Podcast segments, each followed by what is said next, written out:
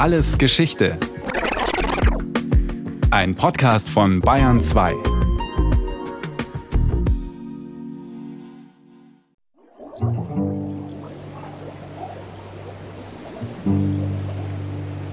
sind jetzt im nördlichen Hauptsammler. Das ist ein Kanal, der sich komplett durch die ganze Stadt durchschlängelt. Der geht in Ziegelstein los und endet hier direkt vor der Kläranlage. Ist mit einer der ersten Kanäle gewesen, die man so von der Stadt rauswärts gebaut hat. Ein unscheinbarer Gullideckel am Straßenrand ist der Einstieg in den Nürnberger Untergrund.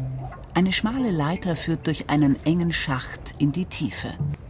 Darunter öffnet sich ein übermannshohes Betongewölbe. Hier unten ist es dunkel. Doch im Lichtkegel der Taschenlampe von Volker Nachtmann von der Nürnberger Stadtentwässerung zeigt sich der rauschende Strom, der wenige Schritte neben dem Einstieg durch eine Betonrinne sprudelt und wenig später in einem tosenden Wasserfall in Richtung Kläranlage verschwindet. An die 300 Liter pro Sekunde strömen hier gerade vorbei. Bei Regenwetter bis zu 17.000. Dann allerdings sollte sich niemand mehr hier unten aufhalten. Zu reißend wären die Fluten, zu hoch das Wasser. Schwemmkanalisation nennt sich dieses System. Kanäle wie diese ziehen sich in einer fischgrätenartigen Anordnung durch den gesamten Nürnberger Untergrund.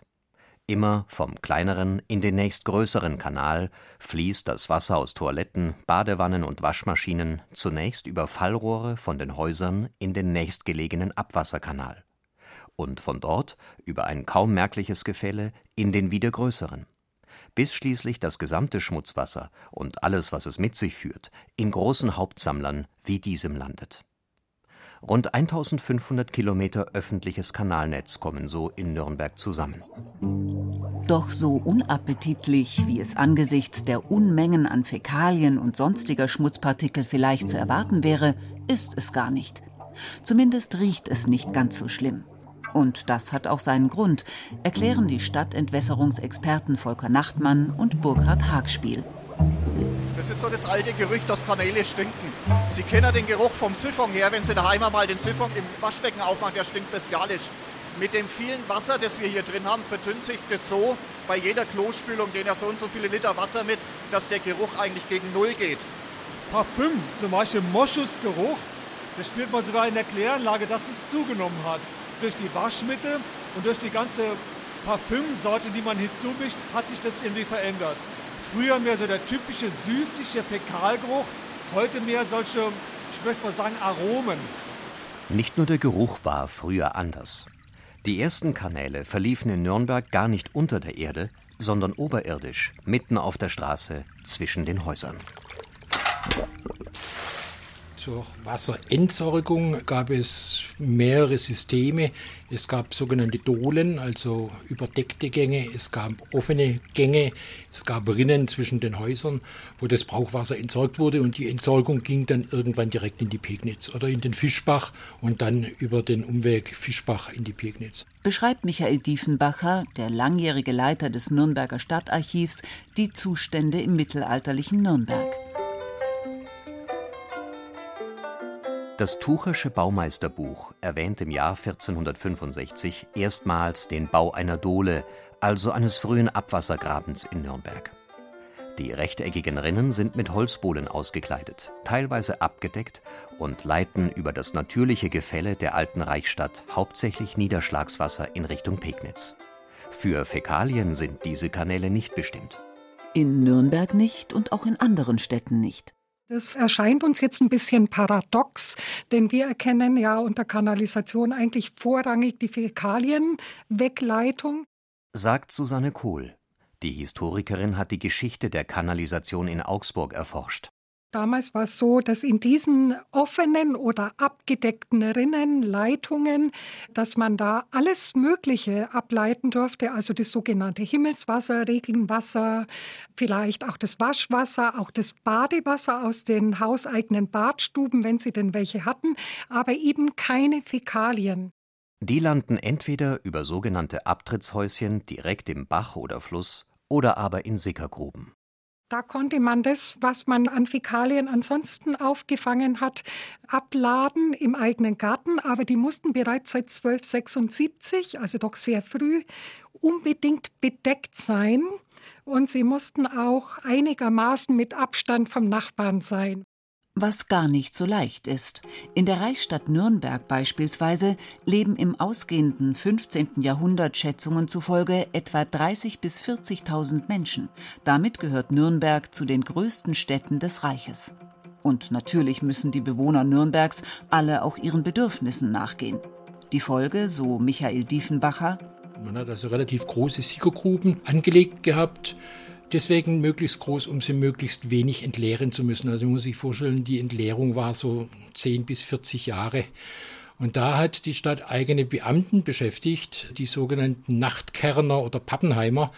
Entleert wurden diese Abortgruben nur des Nachts und nur in der Winterszeit wegen der Geruchsbelästigung. Aber die Nürnberger Bevölkerung war per Ratsdekret gezwungen, diese Geruchsbelästigung zu erdulden. Also man konnte sich im Prinzip nicht dagegen wehren. Dass aus diesen Gruben über die Jahre auch Flüssigkeit ins Grundwasser sickert, das ja auch als Trinkwasser dient, wird billigend in Kauf genommen. Schließlich müssen die Nachtkerner so nur noch die feste Substanz entsorgen. Und die wird in Nürnberg in die Pegnitz gekippt. Aus dem Fluss holen sich die Bürger aber auch ihr Brauchwasser oder waschen dort Wäsche. Und so erlässt der Nürnberger Rat schon früh Gesetze zur Reinhaltung der Gewässer. Ebenso der Verbleib anderer Abfälle wird geregelt. Beispielsweise gibt es in der Reichsstadt Nürnberg offizielle Miststätten, quasi mittelalterliche Müllhalten. Und die sind auch damals schon sozusagen in kommunaler Hand, erklärt Historiker Michael Diefenbacher. Man hat also schon in der ersten Verordnung 1302 festgelegt, wo Miststätten sein dürfen. Und diese Miststätten wurden von der Reichsstadt im Prinzip bedient und von dort wurden die Abfälle zentral gelagert und dann auch zentral entsorgt. So viel zur normativen Geschichte. Ob die Realität es wirklich so sah, glaube ich weniger. Ich glaube, es gibt genügend Unterlagen darüber, dass es immer wieder Probleme gab mit Abfällen und auch die relativ dichte Schweinehaltung in der Stadt sorgte ja für Unrat. Die haben einerseits Abfälle gefressen, andererseits natürlich wieder welche produziert. Ähnlich ist die Situation in anderen Städten. München beschäftigt beispielsweise Ende des 14. Jahrhunderts einen Bürger namens Wendelhauser. Dass er das Kot und Mist aus der Stadt führe, heißt es in einer Chronik der Münchner Stadtentwässerung. Weiter wird dort beschrieben, läuft zu dieser Zeit eine Rennsau mit einer Glocke behängt durch die Stadt und ernährt sich von Abfall. Wahre Vorreiter sind im Augsburg des Mittelalters fünf Anlieger in der damaligen Weißmalergasse, die sich schon im Jahr 1264 auf Bau, Unterhaltung und Räumung eines unterirdischen gemauerten gemeinschaftlichen Kanals einigen, um so ihre Abtritte kultiviert zu entsorgen. Historikerin Susanne Kohl es ist der sogenannte Metloch-Kanal.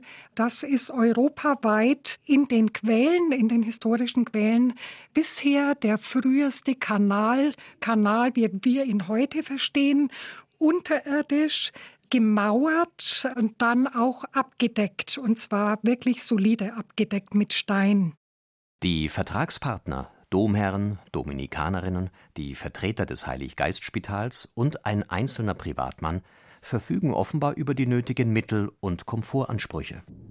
Körpereigene Abfälle, die nicht über den Kanal oder per Kübel im Lech landen, bleiben oft in offenen Gräben entlang der Häusereien liegen, bis sie verrotten oder sie einmal jährlich der Henker beseitigt. So sind mittelalterliche Straßen oft von Schlamm und Morast überzogen. Dazu musste es nicht unbedingt viel regnen, dass sich Morast entwickelt hat. Bestenfalls war ja die Straße ein bisschen mit Gras bewachsen, aber sie war vielleicht auch mit Kieseln lose belegt. Nur um den Dom herum war natürlich sehr viel los an Verkehr, auch an Fußgängerbewegung. Das heißt, wer dort wandelte, der hat doch Schwierigkeiten gehabt, saubere Schuhe zu behalten. Und deswegen gibt es sehr drastische Schilderungen, wo es heißt, im 14. Jahrhundert auch, die Straße wäre immer kottig gewesen. Wohl nicht umsonst tragen die Bürger auch vielerorts Überschuhe aus Holz mit erhöhten Absätzen, um dem Schmutz zu entkommen. Dennoch, wer beim Blick auf das Mittelalter nur heutige Maßstäbe anwendet und die Bevölkerung als unsauber abstempelt, macht es sich zu einfach, betont Michael Diefenbacher. Außerdem war nicht jede Stadt gleich. Nürnberg war eine der saubersten Städte des Reiches. Und es hat auch relativ wenig große Seuchen in Nürnberg gegeben. Es gab immer mal wieder Pestwellen. Man war auch sich damals, damals heißt also 15., 16., 17. Jahrhundert, in der Ärzteschaft durchaus bewusst, dass ein Teil der Seuchengefahr an der Unsauberkeit liegt. Wobei das Verständnis von Sauberkeit und Hygiene eben ein anderes ist. Zwar ist der direkte Kontakt mit Fäkalien auch damals verpönt, doch über Bakterien oder Viren macht sich bis weit in die Neuzeit keiner Gedanken. Sie sind schlichtweg nicht bekannt. Um zu verstehen, weshalb es für Bürger und Stadtobere zunächst keinen Widerspruch darstellt, den Fluss als Abfallentsorger und Brauchwasserlieferant gleichermaßen zu nutzen, ist es notwendig, sich in das Krankheitsverständnis der Zeit einzudenken, sagt der Erlanger Medizinhistoriker Fritz Dross. Also in all diesen Kontexten ist seit dem Spätmittelalter die Luft und die vergiftete Luft, beziehungsweise in der Zeit ist es der Luft, der vergiftete Luft, unmittelbares Medium von Giften oder was auch immer die Krankheit auslöst. Und besonders ungünstig wird es da, wo aus feuchten Böden und aus stehenden Gewässern sumpfige Situationen, gärende Stoffe entstehen, die dann in die Luft kommen und über die Luft verbreitet werden können. Die sogenannte Miasmenlehre. Der Gedanke dahinter ist gar nicht einmal abwegig. Auch heute verbreiten sich Krankheiten häufig dort, wo Abfälle, Brauchwasser und Exkremente unkontrolliert auf den Straßen verrotten, wo Trink- und Abwasser sich mischen beispielsweise 2010 auf Haiti, als ein verheerendes Erdbeben großflächig sanitäre Anlagen zerstört und sich in der Folge die Cholera ausbreitet. Oder in den Slums weltweit. Da solch unhygienische Zustände meist auch zu riechen sind, sprechen historische Quellen in diesem Zusammenhang vom bösen Geschmack. Spätestens seit den mittelalterlichen Pestwellen wird die Miasmenlehre zum plausiblen theoretischen Modell für die Übertragung von Krankheiten. Noch heute zeugen Ausdrücke wie verpestete Luft von diesen Gedanken. Und da das Miasma, der üble Dunst, die giftige Ausdünstung, etwas Übelriechendes ist, sagen die Verantwortlichen dem Gestank den Kampf an. Richtig problematisch werden die Zustände in der Denkweise der Miasmentheorie, also Gestank und Nässe, als die Metropolen wachsen und mit der fortschrittlicheren Wasserversorgung über Leitungen auch immer mehr Feuchtigkeit in den Städten Einzug hält, erklärt Medizinhistoriker Fritz Dross. Es gibt Orte, an denen erst die Trinkwasserleitungen gelegt wurden, mit der Idee, es handelte sich um ein Lebensmittel, nicht etwa mit der Idee, dass man deswegen nun regelmäßig und mit mehr Wasser abspült in der Küche. Genau das aber ist passiert. Der Wasserverbrauch ist explodiert und wenn Sie einen sehr hohen Wasserverbrauch haben und keine Kanalisation, dann versumpfen diese Städte abhängig davon, wie der Wasserverbrauch steigt.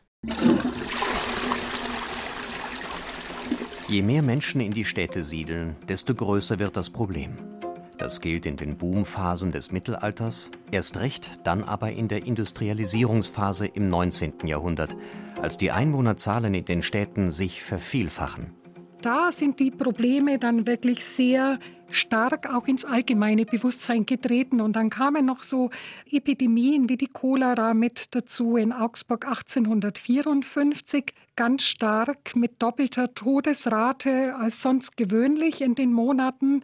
Und da hat man wirklich dann die Konsequenz gezogen, wie auch in anderen Städten vergleichsweise, und hat das System sehr viel planvoller angelegter Kanalisierung planvoller, aber ohne das System an sich zu wechseln.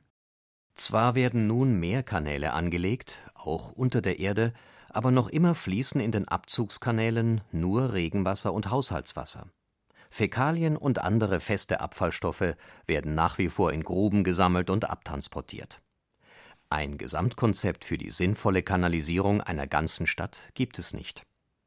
In der Chronik der Stadtentwässerung Münchens heißt es dazu über die Jahre um 1850 Die Kanäle wurden damals noch ohne jede rechnerische Unterlagen hergestellt, entsprechend dem jeweiligen Bedürfnis und je nachdem die Hausbesitzer einer Straße zu einer Beitragsleistung bereit waren oder nicht. Die Kanäle hatten ein sehr verschiedenes Gefälle, zum Teil fast keines, zum Teil ein zu starkes. Alle mündeten in die Stadtbäche oder in die Isar. Eine Verbindung unter den einzelnen Strängen bestand nicht. Auch waren sie nicht wasserdicht.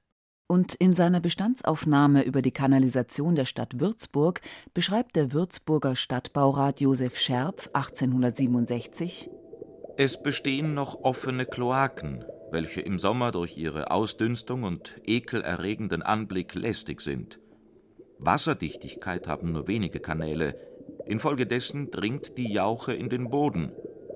Der Mangel an einer systematischen Anlage in Beziehung auf die Kanalform und das Gefäll ist häufig Ursache von starker Verschlammung der Kanäle, wodurch diese in lange die Straßen durchziehende Abtrittsgruben umgewandelt werden.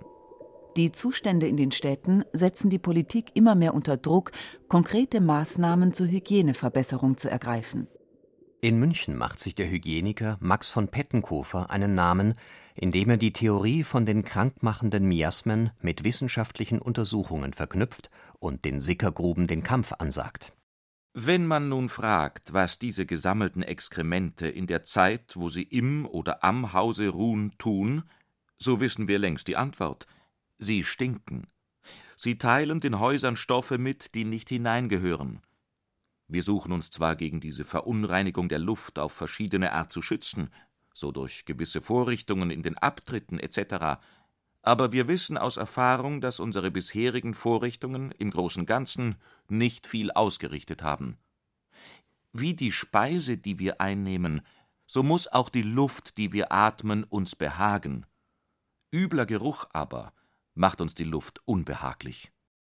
Pettenkofers Theorie Wenn sich Exkremente im feuchten Boden zersetzen, entstehen krankmachende Gase. Der Hygieniker sucht deshalb nach einer Möglichkeit, den üblen Geruch zu beseitigen. Dazu vergleicht er den Verlauf von Epidemien an verschiedenen Orten.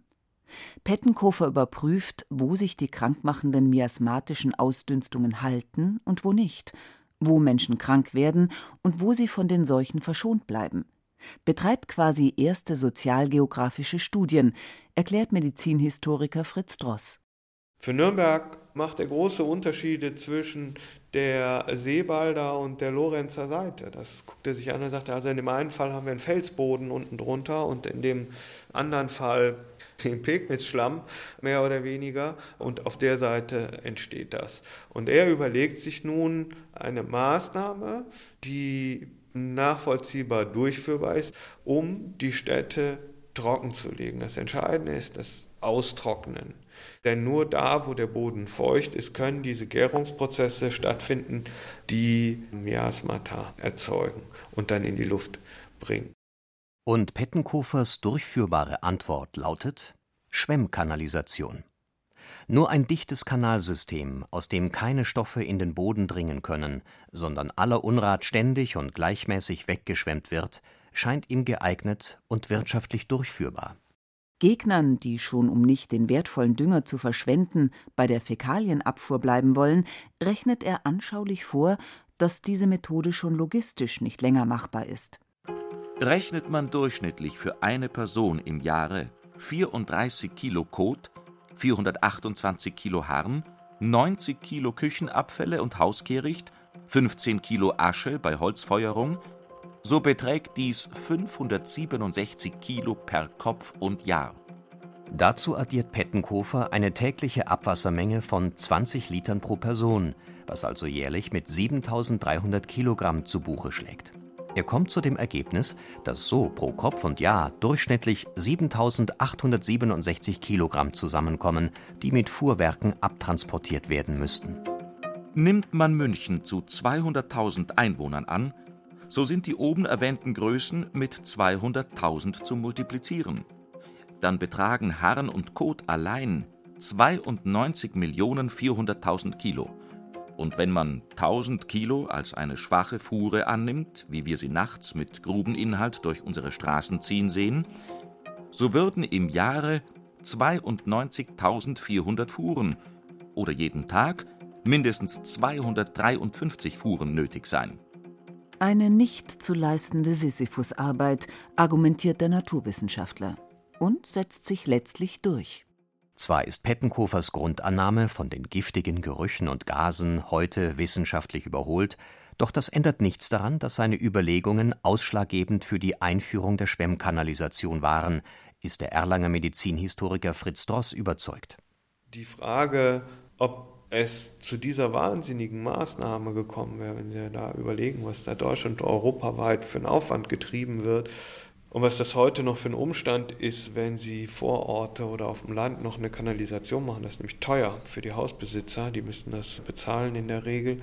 Ein Wahnsinnsaufwand, ob man den hätte machen wollen, wenn man zu der Zeit schon von belebten Keimen mit Koch und Pasteur ausgegangen wäre und nicht gesagt hätte, naja, also mit so Biesterchen, da müssen wir anders umgehen, da müssen wir nicht die ganzen Städte für aufgraben. Während Hamburg nach dem großen Brand von 1842 die großflächige Zerstörung der Stadt nutzt, um als erste deutsche Stadt planvoll die Schwemmkanalisation einzuführen, ziehen andere Städte sukzessive nach. Die Einführung des WCs, des Water Closet, tut sein Übriges. München, Nürnberg, Würzburg und schließlich auch Augsburg, sie alle entscheiden sich für das neuartige System. Zurück im Nürnberger Hauptsammler, kurz vor der Kläranlage. Bevor all das, was aus den Nürnberger Badewannen, Waschmaschinen und Toiletten zusammengeschwemmt wird, in die nahe Pegnitz fließt, wird das Abwasser gleich noch aufwendig gereinigt und von sichtbaren und unsichtbaren Stoffen gesäubert. Die großen Betonröhren, durch die das Abwasser hier rauscht, sind seit 1912 im Betrieb und halten, dank regelmäßiger Inspektionen und Reparaturen, noch heute. Sie neu anzulegen, für Burkhard Hagspiel schier undenkbar. Ich habe immer einen sehr großen Respekt vor unseren Vorgängern, was sie geleistet haben. Und ich finde, die Kanalisation macht immer wieder deutlich, dass man nur gemeinsam so etwas Großes bauen kann. Wenn ich die Anlagen heute neu bauen wollte, würde ich mehrere Milliarden Euro investieren müssen. Und das kann man sich nur dadurch vorstellen, dass die Nürnberger in der Weise immer zusammengehalten haben und gesagt haben, okay, wir machen das gemeinsam. Und solche Beispiele gibt es heute nicht mehr sehr viele.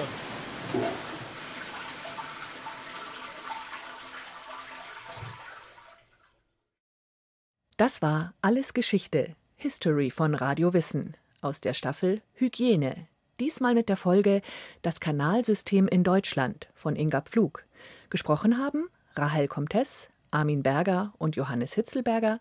In der Technik war Christiane Gerhäuser-Kamp, Regie Sabine Kienhöfer, Redaktion Nicole Ruchlack. Und von uns gibt's natürlich noch viel mehr. Wenn Sie nichts mehr verpassen wollen, abonnieren Sie den Podcast Alles Geschichte, History von Radio Wissen unter bayern2.de slash allesgeschichte und überall, wo es Podcasts gibt.